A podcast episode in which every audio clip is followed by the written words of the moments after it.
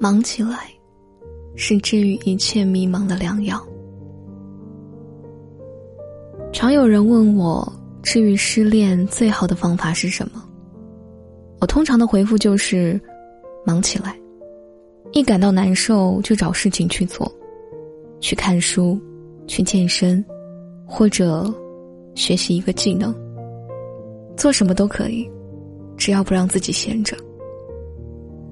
可能起初还是会感到难受，可久而久之，习惯忙碌生活后，你会发现，你已经很久没有想起这个人了。前段时间，我的一位助理失恋，聊到这段感情，他心里多的是不甘心，因为男友从创业开始，他就一直在身边给他鼓励。照顾他，想着等到男友事业有了起色，他们就结婚。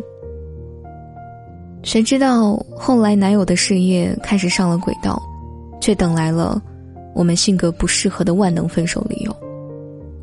无论助理哭得再崩溃，挽留的姿态多卑微，前任依然无动于衷。那时候助理边说边哭，可他依然执拗的答应我说。让他休息几天，一定会振作起来。后来我们到不同的城市见客户，他开始逼着自己变得积极许多，每天比我早起许多，一个人到酒店健身房锻炼，忙到工作见完客户一回酒店就看会儿书，还报了班提升摄影技能。他不断的往生活里堆砌曾经想学却鼓不起勇气去做的事情。从起初仅仅为了不再有空余的时间去想起那个人，而后来渐渐的将这些日常成为了习惯。短短两个月过去了，他的业绩不仅比之前飙升了两倍，而且还学习了不错的摄影和设计技能。他说每天累的睡在床上都秒睡，已经很久没有为前任哭过了，也已经习惯了一个人的生活。原来，在那些最难熬的时刻，熬着熬着，就过来了。知乎上有个问题很戳心，答主问：“废掉一个人最快的方式是什么？”下面的高赞回复是：“那就是让他闲着。”无论是失恋还是生活，越是难熬的时候，就越不能闲着。罗曼·罗兰也说过：“生活中最沉重的负担。”不是工作，而是无聊。每当人一闲下来，就很容易被细枝末节的小情绪给占据全部生活。在遇到一些不称心的事情和挫折时，更甚者看到同龄人开始跟自己拉开差距的时候，心里的焦虑、迷茫和负面情绪被加倍的放大，伤春悲秋的无病呻吟就成了常态，走进一个自我怀疑的死循环里。其实，这种迷茫和焦虑感的出现，有时候也是为了提醒我们：你的烦恼太多，就是因为太闲了。在网上看到过一个问题，很好的道出为什么我们一定要工作。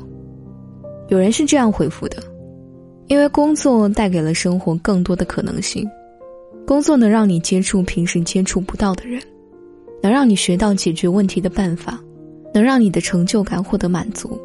能让你遇到人生路上三观相投的同行者，最重要的是，能让你不无聊。忙起来才是治愈一切迷茫的良药。当你不再有时间去想太多，沉溺在悲伤情绪的时候，生活才会慢慢走上正轨。还记得我的前半生里的罗子君吗？在她还是有闲有钱的全职太太时，每天不是各种八卦。就是因为丈夫的一举一动而胡思乱想，很多人都觉得她特别矫情。可直到离婚之后，毫无经济能力还需要交房租的罗子君，不得不逼自己在职场上从零开始，每天忙乎工作已经够累了，在生活被忙碌堆砌和朋友的陪伴下，她不但走出了失恋，还拥有了一份属于自己的事业。这就应了雷蒙德林卡佛说的一句话：“我还是相信工作的价值，越辛苦越好。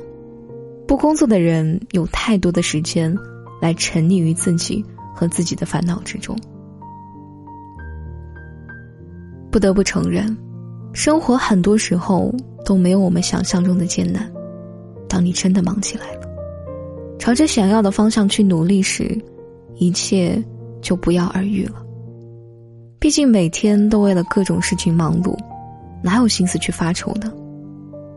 所以在失恋的时候，在对生活感到迷茫的时候，我们一起让自己忙起来，专心的投入到工作，是各种让自己感到快乐的兴趣，不断的去学习去成长。这时候你会发现，生活上有趣的事情有许多，将时间浪费在矫情上，真的很不值得。希望往后余生的你，有事做，有人爱，好吗？